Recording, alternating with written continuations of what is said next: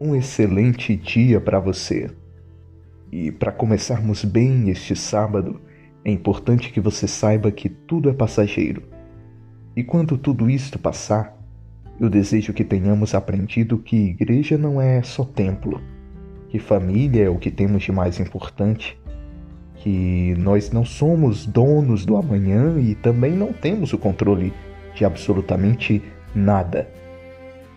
Desejo que tenhamos reaprendido a simplesmente brincar com os nossos filhos, a passar mais tempo junto de quem amamos, a olhar com mais carinho os mais idosos.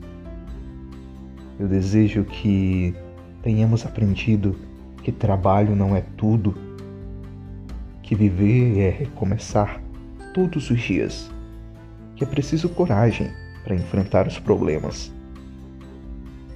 E também a certeza de que Deus está sempre conosco, não importa o que aconteça.